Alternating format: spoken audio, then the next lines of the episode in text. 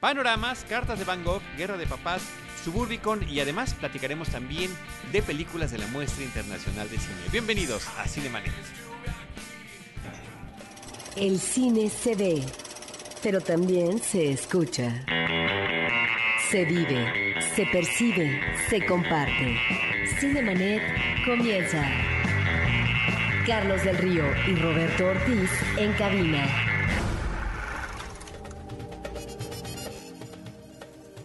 www.cinemanet.com.mx es un espacio dedicado al mundo cinematográfico. Yo soy Carlos del Río y en nombre de Paulina Villavicencio y de Uriel Valdés desde Anchor Sound les doy una cordial bienvenida y saludo al equipo Cinemanet que se encuentra presente el día de hoy. María Ramírez, qué gusto tenerte.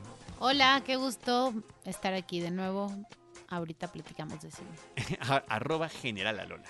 Y por supuesto, eh, Roberto Ortiz, fundador de Cinemanet. ¿Cómo estás, Robert? Bien. Pues vamos a arrancar, Roberto Ortiz. Qué breve. Es breve, conciso, claro y puntual. Presentando Uriel Valdés en los controles. Oye, Roberto, Zoe Panoramas es un documental que está llegando a cartelera comercial y que está retratando a partir de uno de los, de los propios miembros de esta banda mexicana, Zoe, que por el documental nos queda clarísimo que inician en el 97, que su primer disco lo sacan en el 2001. 2002.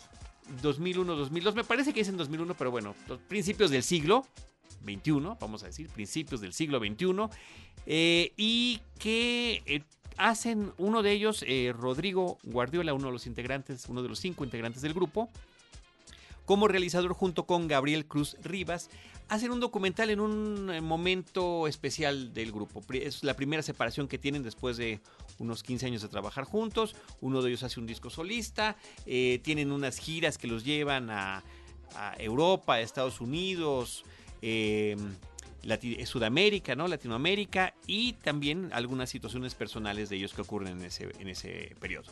Hablaste de la anécdota, pero ¿qué te pareció? A mí me parece que yo sin ser particularmente fan de este grupo, me parece interesante la perspectiva que tienen de cuál es, de cómo se ven ellos a sí mismos. Y que pudiendo caer, como en cualquier documental que tenga que ver con un grupo musical, en lo que podría eh, llamarse una narrativa videoclipera, me parece que en términos generales lo tratan de evitar y que están registrando de manera correcta, simplemente lo diría así, lo sucedido para ellos. Me parece que es un documental apto propio y que podrán disfrutar los fanáticos de este grupo que por lo que veo los hay no solamente en este país, sino en diferentes países y continentes. Sí, a mí me parece que es un documento mucho más interesante que uno que hizo con anterioridad. Parece ser que era para festejar un aniversario del grupo Café Tacuba y esa película se llamó Café Tacuba, Seguir siendo Café Tacuba, una película de 2010 de Ernesto Contreras, una coproducción de México, Cuba, Japón, España, Estados Unidos. Un documental sumamente complaciente sobre este grupo y me parece que lo que presenta Sue Panoramas es otra cosa. Es efectivamente partiendo, que casi siempre es así, de las giras que hace un grupo, observar qué es lo que sucede durante esas giras y qué es lo que pasa en la vida interna del grupo. Siempre existirán eh, formas de abordar y ahí es donde eh, hay documentos a veces más interesantes que otros con respecto a los grupos de rock. Y estamos aquí ante un grupo que vive todavía en el presente y que en ese sentido, eh, cuando hay situaciones que pueden ser difíciles eh, de abordar, solamente se sugieren. Eh, un amigo me decía que uno de los integrantes de este grupo es un chico muy atascado, que es efectivamente la figura principal, un chico muy talentoso que es León, y que bueno, en el documental la cuestión de la droga creo que queda sugerida a partir de dos momentos. Uno, cuando León se disculpa ante el grupo que ha fallado él ante el escenario en un concierto, y en otro momento cuando él no puede participar. Ahí, ¿qué es lo que pasa? No nos lo van a decir. Estos documentos, sin que necesariamente sean eh, políticamente correctos, ¿no? y tratándose de bandas que están en un momento estelar de su, de su trayectoria, pues obviamente que estas cosas, más que disfrazarlas, las van a evitar. ¿Por qué? Porque mediáticamente puede ser contraproducente. De ahí que en ese sentido no es que eh, eh, quede escamoteado el asunto, pero de fondo no conocemos a, a, lo mejor muchas cosas.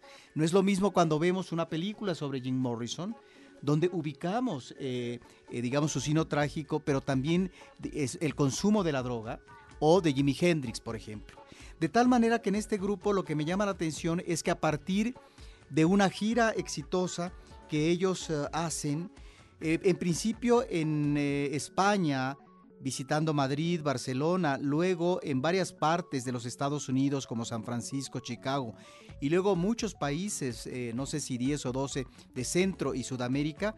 Bueno, a partir de esta gira, a veces en off hablan algunos de los integrantes sobre lo que significa el viaje, sobre lo que significa los conciertos y también eh, lo que significa a veces estos eh, convivios que se tienen que soportar porque finalmente eh, no siempre se está en la sintonía entre uno y otro personaje y sobre todo cuando estamos hablando de creadores de la música, en este caso de un rock alternativo, que por cierto creo que en las atmósferas musicales encontramos elementos muy interesantes eh, a propósito de la musicalización de ciertas imágenes.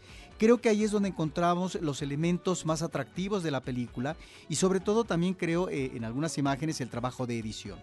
Y en los detalles, Roberto, de lo que sí pueden y quieren retratar, porque reitero, es un documental de ellos viéndose a sí mismos. El realizador es uno de los miembros del grupo. Entonces, por supuesto que está ese dejo donde hacen y evitan este tipo de problemas. Pero está la situación de cómo ven ellos eh, la, su perspectiva de las conferencias de prensa, del contacto con los fans, de cómo lo recibe el público, de las entrevistas que tienen que estar haciendo durante la gira, inclusive las telefónicas que parece que se las van turnando y de repente ellos mismos cuestionan qué tan profundo no pudo haber sido eh, la charla con la persona con la que tuvieron la conferencia, porque dicen, bueno, esta persona al final de cuentas no preguntó nada o alguna otra pues sí abundó un poco más en lo que tiene que ver con el ruco. Así que ahí está, y creo que muy bien fotografiada.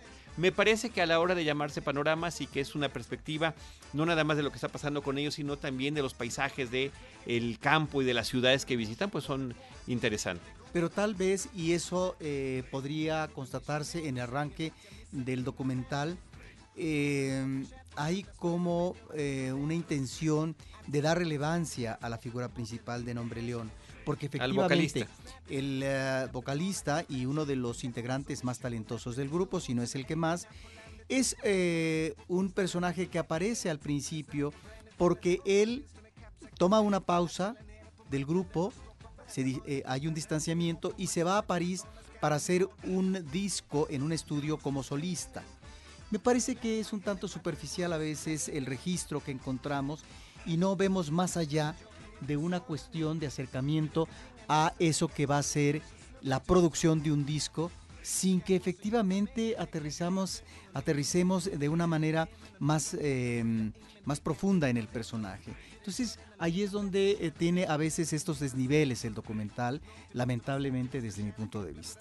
Pues ahí está Zoe Panoramas, eh, documental del 2016, una cinta dirigida por Gabriel Cruz Rivas y por Rodrigo Gardiola. Por otra parte, Roberto, Cartas de Van, Gogh, de Gogh o Loving Vincent, como es el título original, eh, también llega a la pantalla. Ahí el dato curioso, interesante, vistoso también es que es la primera y única hasta el momento película que ha sido realizada en animación donde cada uno de los fotogramas es una pintura hecha con la misma técnica y estilo de eh, un pintor. Es decir, cada, cada fotograma es un lienzo donde participaron más de 100 artistas a lo largo de varios años, casi 10 años que tarda en realizarse esta película, eh, para poder dar esta idea de la animación de la propia obra y estilo de Van Gogh. Aunque aclararía, Carlos, que no cada fotograma es una pintura. Una serie de fotogramas eh, nos remite a una pintura. Esta es una película que eh, se hace con una técnica que ya hemos visto en otras ocasiones y tal vez hemos comentado, que se llama rotoscopía.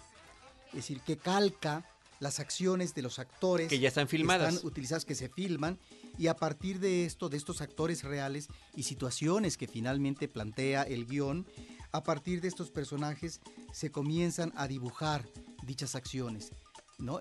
Y de tal manera que eh, lo que nos presenta como anécdota esta película son los últimos días en la vida de Van Gogh y eh, lanza una interrogante que no sé si en estos momentos eh, sea sustancial y, y- realmente interesante sobre si Van Gogh se suicidó o no, o fue un accidente, etcétera. De tal manera que aquí lo que importa es que esta película, a partir de estas situaciones de la última etapa de vida de Van Gogh, y a partir de cuadros específicos, se hacen efectivamente estas imágenes. Fueron 65 mil imágenes pintadas, eh, la mayoría creo que al óleo, y por eso es que es una cinta que se lleva siete años de producción, porque se requirió del trabajo de más de 100 artistas para elaborar estas imágenes. Hay que decir que eh, creo que colaboró en menos de mil imágenes, pero también participó una chica mexicana en estos trabajos, lo cual hay que destacar. No sé efectivamente eh, cuál es, no, no sé realmente su nombre, pero bueno, ahí está también la impronta de una artista mexicana muy joven, sí, que entra con una gran ilusión y que deja su huella. A ver, la anécdota puede ser no tan ah, llamativa desde mi punto de vista, sino lo que con esta técnica puede sugerir al espectador en términos de la obra de un artista que hizo realmente bastante eh, eh, por la plástica, no solamente como propuesta de lo que va a ser eh, la, la- la plástica moderna, sino también en cuanto al número de cuadros, hizo más de 700, por ejemplo. De tal manera que estamos ante un pintor que efectivamente en esos últimos momentos de la vida está viviendo una crisis emocional, en donde finalmente algunos hablan de una patología que este hombre tiene y que difícilmente podía deslindarse de ella, pero que finalmente logró sublimar todas eh, esas situaciones eh, anómalas de su vida o ese sufrimiento del alma a través de la pintura.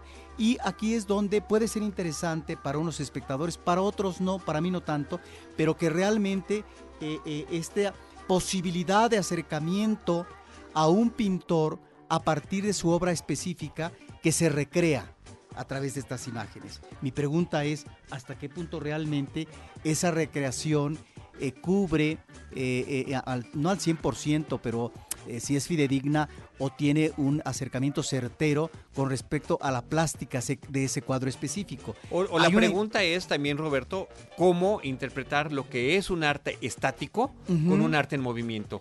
Ahí está finalmente la jugada, ahí está me parece que el planteamiento que es sumamente sugerente y en ese sentido me parece que es una película que eh, cubre expectativas para una serie de, eh, para una parte del público interesada en el arte plástico.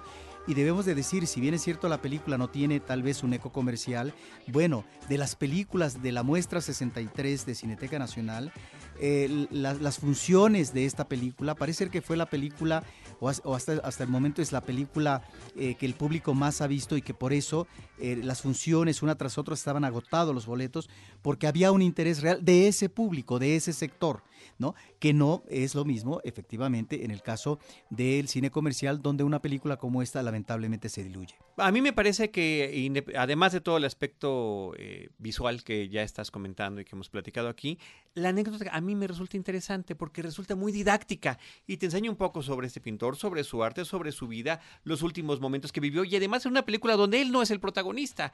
Cuando la película empieza, él ya tiene más de un año muerto. La película es un eh, personaje que, principal que es el hijo del cartero de Van Gogh, que está buscando al hermano y que se encuentra con una serie de personajes que tuvieron contacto con Van Gogh en sus últimos días y cada uno les platica, le platica una perspectiva distinta de este individuo. Sí, ahí es donde la anécdota a mí no me parece eh, tan atractiva como a ti. Eh, me parece Parecía que... hasta un trabajo detectivesco. Me parece que insistir sobre algo eh, que puede o no estar definido a estas alturas sobre si fue o no un suicidio, eh, me parece que la anécdota funciona como pretexto. Es decir, la anécdota es muy sencilla y me parece que la anécdota no es, ni, no es tan interesante, tan compleja ni tan profunda como uno quisiera en una película de esta naturaleza. Lo interesante, vuelvo a reiterar, es, es- es una opinión personal, es eh, el, la- la- el acercamiento a la obra, a los cuadros, estos cuadros que hace Van Gogh en esa etapa de su vida, de, de- paisajes, de personajes específicos, en donde me parece que la aproximación y el intento es sumamente interesante a partir de estos miles de imágenes, Carlos, porque ves tú a los personajes que efectivamente retrató a través de la pintura Van Gogh y que estos personajes ya recreados, animados a través del cine, que cobran vida, tienen de alguna manera que corresponderse con lo que procuró Van Gogh en términos de la psicología propia de estos personajes. Ahí es donde el intento, eh, uno piensa hasta qué punto es logrado. Bueno, ahí está el reto, pero ahí está también esta aproximación que visualmente puede ser muy atractiva para el público. Cartas de Van Gogh, Loving Vincent es el título original, era como él firmaba cada una de las cartas, que además escribía muchísimas, eh, particularmente en el intercambio epistolar con su hermano, y además lo chistoso era que decía un apretón de manos y con mucho amor Vincent, ¿no? Y decir que efectivamente remite esta película a la relación amorosa de dos hermanos. Efectivamente, pues ahí está esta película que es una coproducción entre Polonia y el Reino Unido, codirigida entre Dorota Kobiela y Hugh Welchman. Eh, María Ramírez, ya en cartelera después de un preestreno y de muchos anuncios y de un exitosísimo primer fin de semana, Guerra de Papás 2, Daddy's Home 2, eh, pues continúa en cartelera. Sí, eh, Guerra de Papás 2, después de tres días de preestreno, tampoco fueron tantos, estrenó el ¿Dije algunos? Dije algunos días de preestreno. ¿Son tres? Correcto. ¿Algunos días fueron tres? Sí, son tres. son algunos. Muy bien. Sí. Muy bien, entonces sí, algunos. Corregimos. Bueno, eh, estrenó el primero de diciembre. En, en su primer fin de semana se convirtió en la película eh, hollywoodense más taquillera en la historia en México, eh, superando a Pixels, que era la, la más taquillera hasta el momento. Pixeles. Eh, ajá.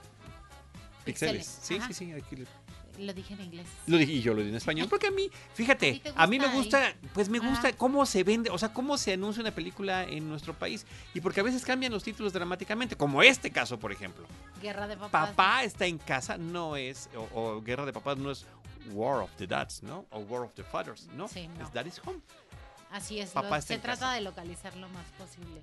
Bueno, esta película trata sobre la historia de, es la segunda parte de, de estos papás que en la primera parte están en pelea porque uno es el padrastro y uno es el papá de una familia. El y papá al biológico. final, el papá biológico y el otro el padrastro.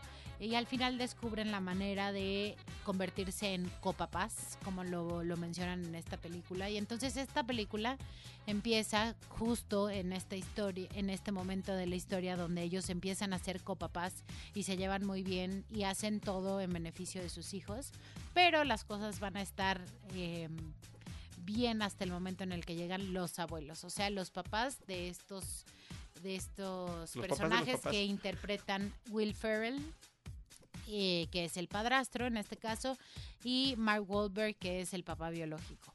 El papá de Mark Wahlberg lo inter- interpreta Mel Gibson y el papá de Will Ferrell es John Lithgow, eh, que creo que hacen unos papeles espectaculares en la película, como los papás que son como los abuelos que son dentro de este contexto de una comedia familiar. Sí, a mí me parece que es muy buen casting y que normalmente no un buen casting repercute en un buen papel.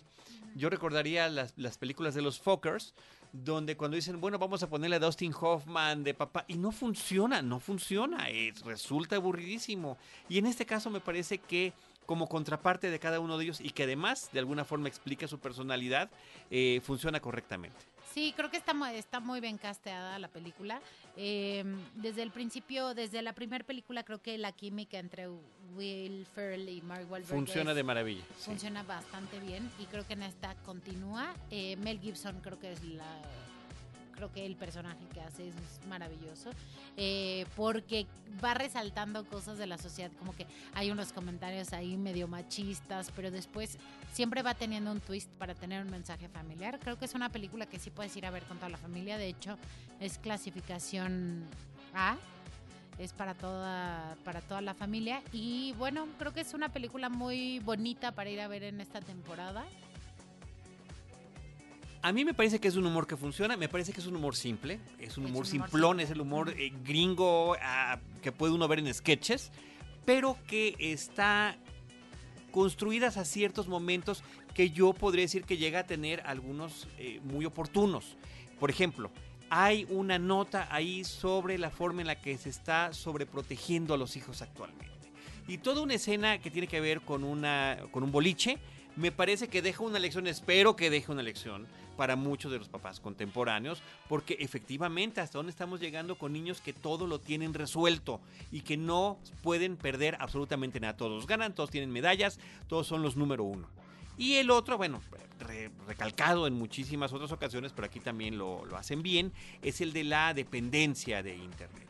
¿Y qué sucede, no? ¿Cuál puede ser la reacción cuando de repente fallara este, esta forma de comunicarnos. Creo que allí es donde podemos encontrar estos eh, detalles interesantes. Sí, a mí no me parece tan gringo el humor, o sea, sí me parece un poco más universal y también por eso creo que es que funciona en un país como el nuestro, no es tan Saturday Night Live el humor o tan... Un poco de pastelazo, ¿eh? O sea, es, muy pastelazo y comedia física y simplón, pero no gringo. Ese es, ese es mi punto de vista. O sea, sí es muy simple, muy simple. O sea, vas a comerte unas palomitas y a reírte y a pasártela bien. O sea, punto. Pero no, no sé qué tan gringo que no le puedas entender como algunas otras películas. ¿no? No, yo lo digo el gringo en el sentido de, de, esa... Simplón. sí, simpleza que han hecho universal.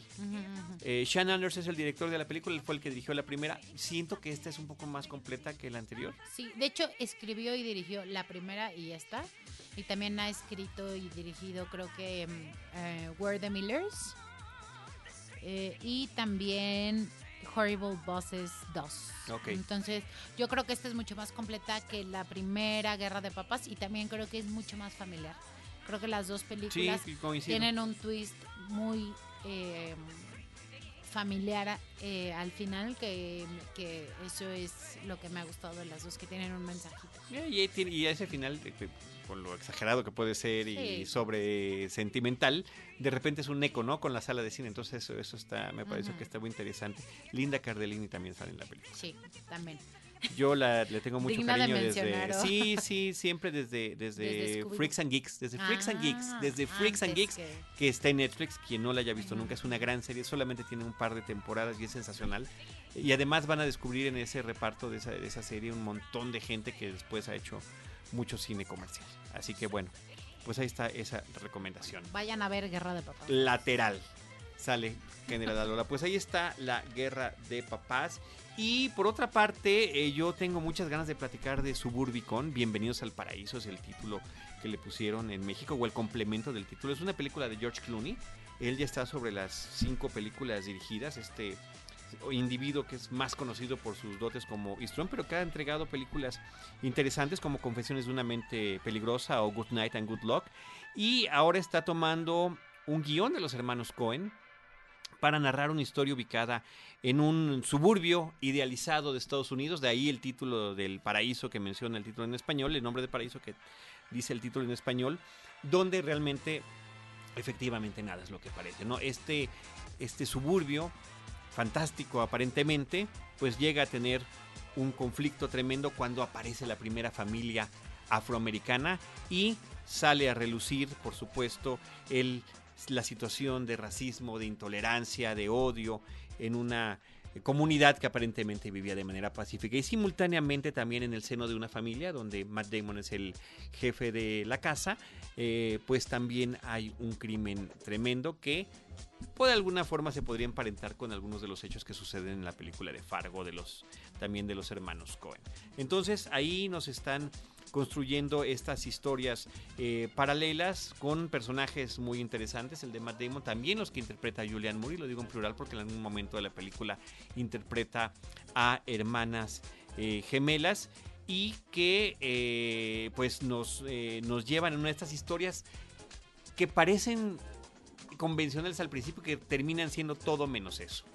Entonces, eh, pues ahí está esta recomendación. Muero por ver de, está De verdad que yo creo que va a llegar al, top 10 de mi lista este año, que ya nos lo están pidiendo. Yo estoy diciendo, bueno, todavía nos falta un poquito para que.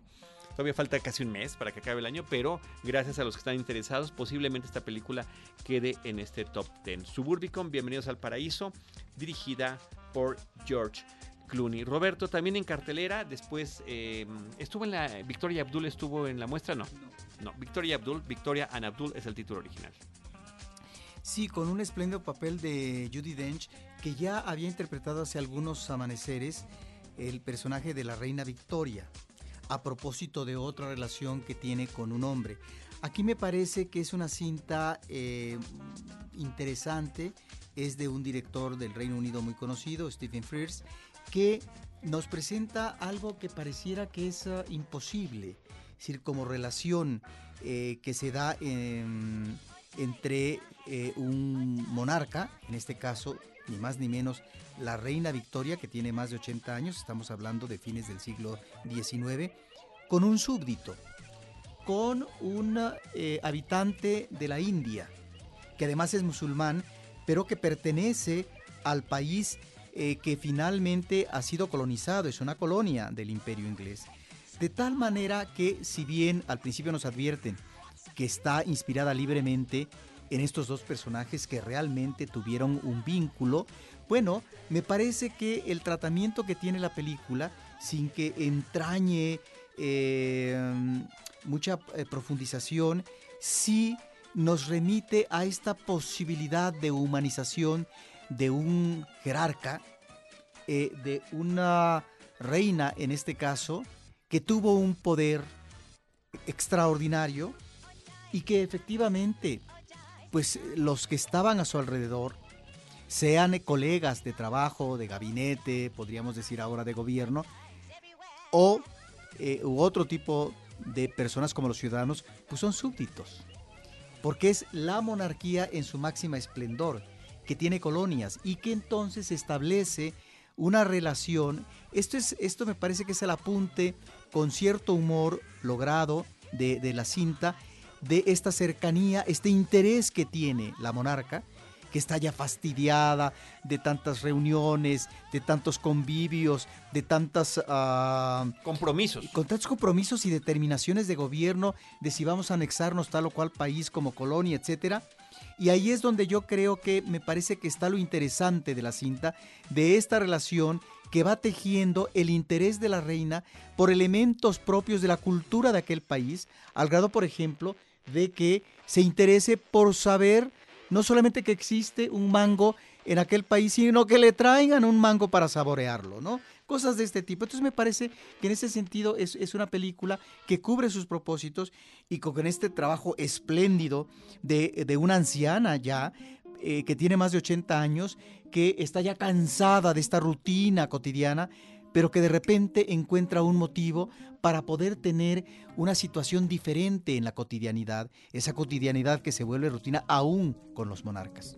Yuri Dench, Ali Fasal, eh, son los que interpretan a los personajes del título, Victoria Abdul Karim, la reina Victoria Abdul Karim, y también aparece en la película Eddie Izzard y Paul Higgins, Olivia Williams, entre otros. Sí, eh, Paul Higgins haciendo parece ser que el papel del doctor de la, de la monarca. Ok, y lo dice así como si no te hubiera gustado su papel. No, ¿sí? no, no, es que me parece que los actores están bien.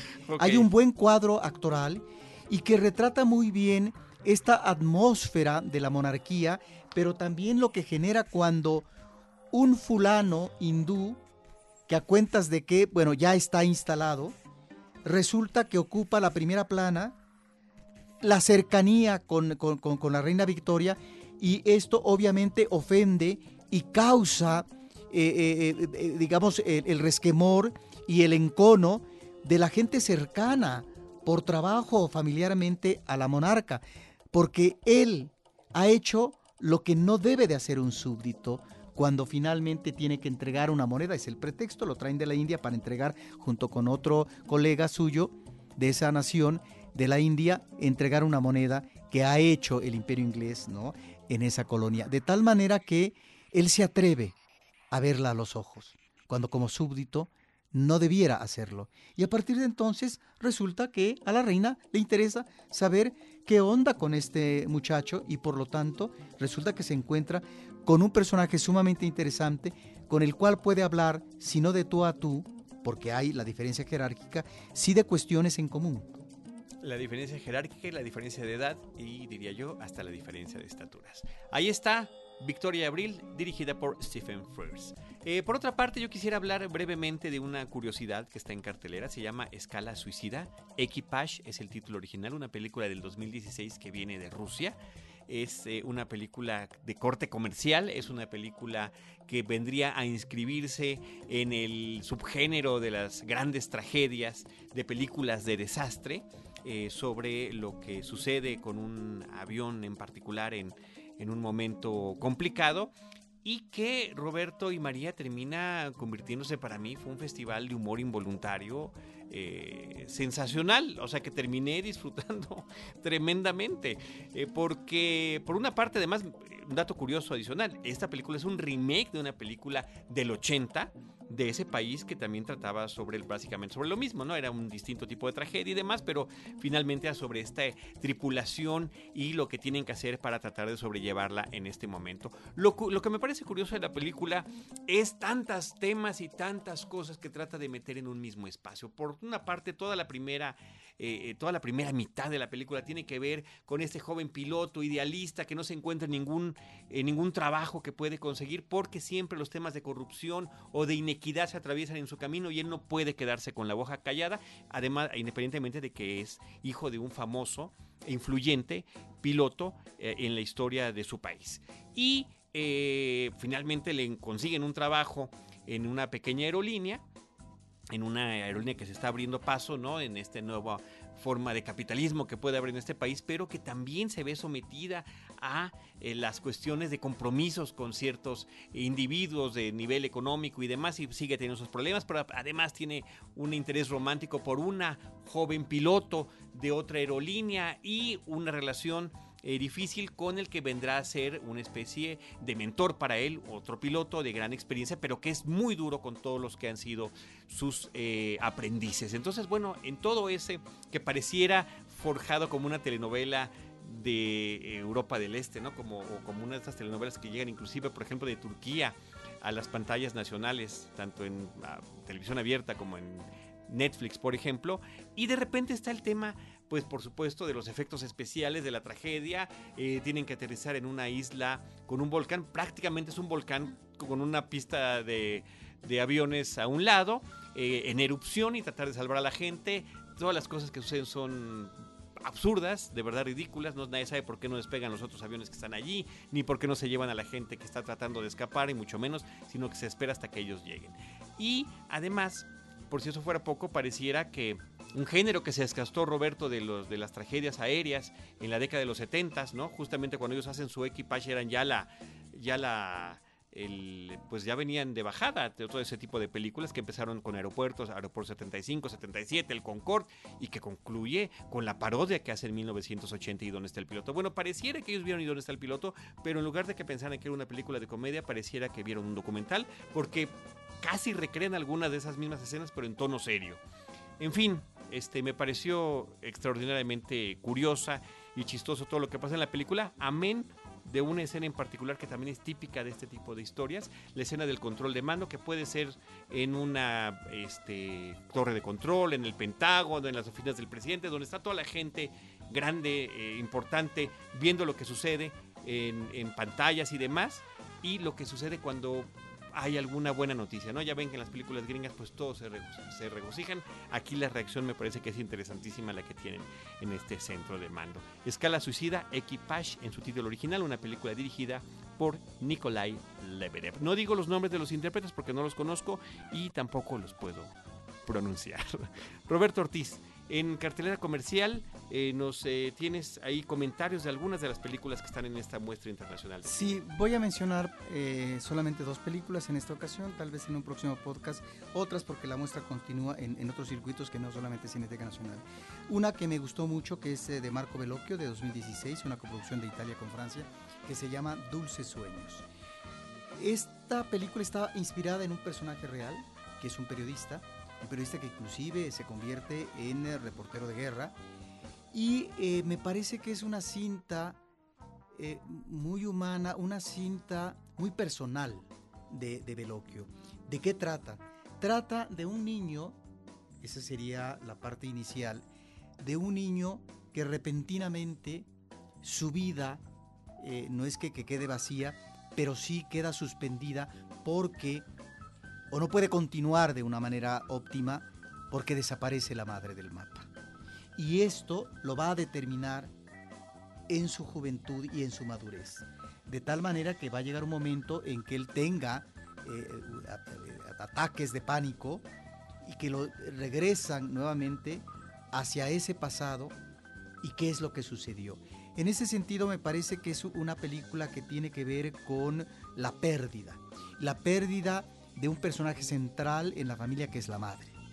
Y cómo efectivamente, uno diría, algunos afecta de diferente manera. En este caso, estamos ante una afectación radical por la ausencia de la madre, a partir de que ella desaparece del mapa, eh, muere, y esto va a generar más adelante una situación traumática en eh, la vida de este personaje. Ahí es donde me parece que hace una película eh, Veloquio muy humana, pero en donde intenta a través de este personaje una gran sensibilidad, más bien lanza la interrogante si es factible reunir las piezas sueltas que en el destino se van dejando para poder nuevamente construir el rompecabezas de la vida. Y me parece que es eh, una pregunta eh, eh, que tiene, digamos, su sustancia y que estamos ante una cinta que de alguna manera nos remite, sin conocer yo la biografía de Marco Bellocchio, pues a preocupaciones que él tiene sobre la figura de la madre.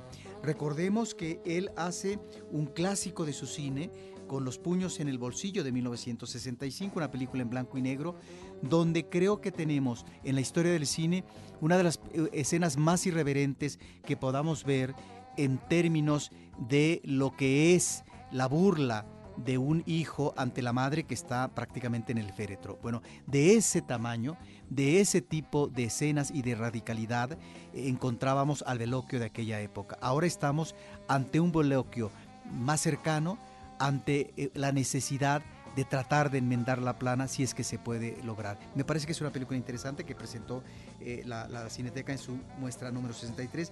Y rápidamente, la otra película que quiero mencionar, Carlos, es Poesía sin fin, una coproducción de Francia y Chile, también de 2016, de Alejandro Jodorowsky. Jodorowsky hace con esta una segunda película que tiene que ver con eh, rasgos de, de, autobiográficos. La anterior se llamó La danza de la realidad. Ahora nos muestra a un Jodorowsky de joven que se encuentra en su Chile natal y que vive la bohemia, que se dedica a la poesía y que encuentra personajes sumamente atractivos eh, para el arte poético, diríamos eh, en aquel momento, como un Nicanor Parra, pero también figuras como Enrique Lin o aquella poetisa de nombre Estela. De tal manera que encontramos nuevamente estas preocupaciones de eh, Jodorowsky a propósito de su juventud y los problemas que tiene de confrontación con eh, la figura paterna y de qué manera, eh, digamos, se suspende esta relación o de qué manera se rompe con esta relación cuando, y hasta ahí termina la película, Jodorowsky decide, joven, ir a París, ¿no? para de alguna manera incursionar en el surrealismo. Bueno, lo que encontramos aquí es esta vena de él como creador surrealista a partir de las imágenes. Efectivamente, aquí yo creo que estamos tal vez ante una de las películas eh, más atractivas de Jodorowsky con respecto a esa sugerencia que tiene él en las imágenes.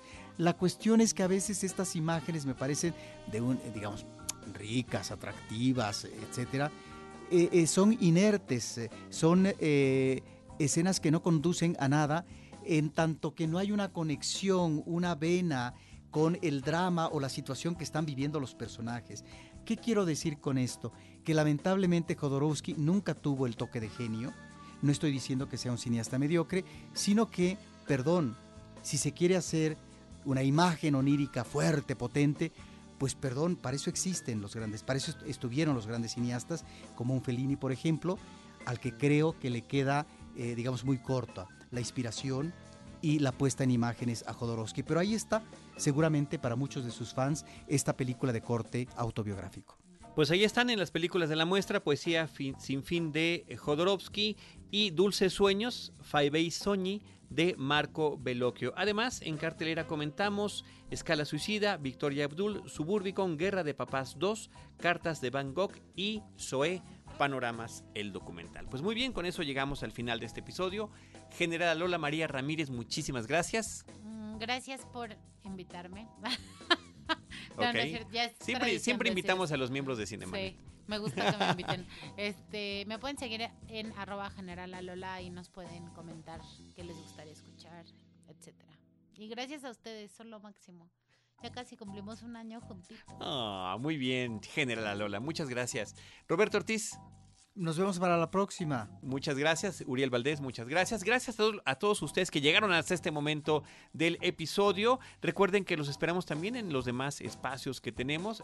Facebook.com diagonal Cinemanet, Cinemanet 1 en Instagram, arroba Cinemanet en Twitter y Cinemanet 1 en YouTube. En cualquiera de esos lugares, nosotros les estaremos esperando con cine, cine y más cine. Cinemanet termina por hoy. Más cine en Cinemanet.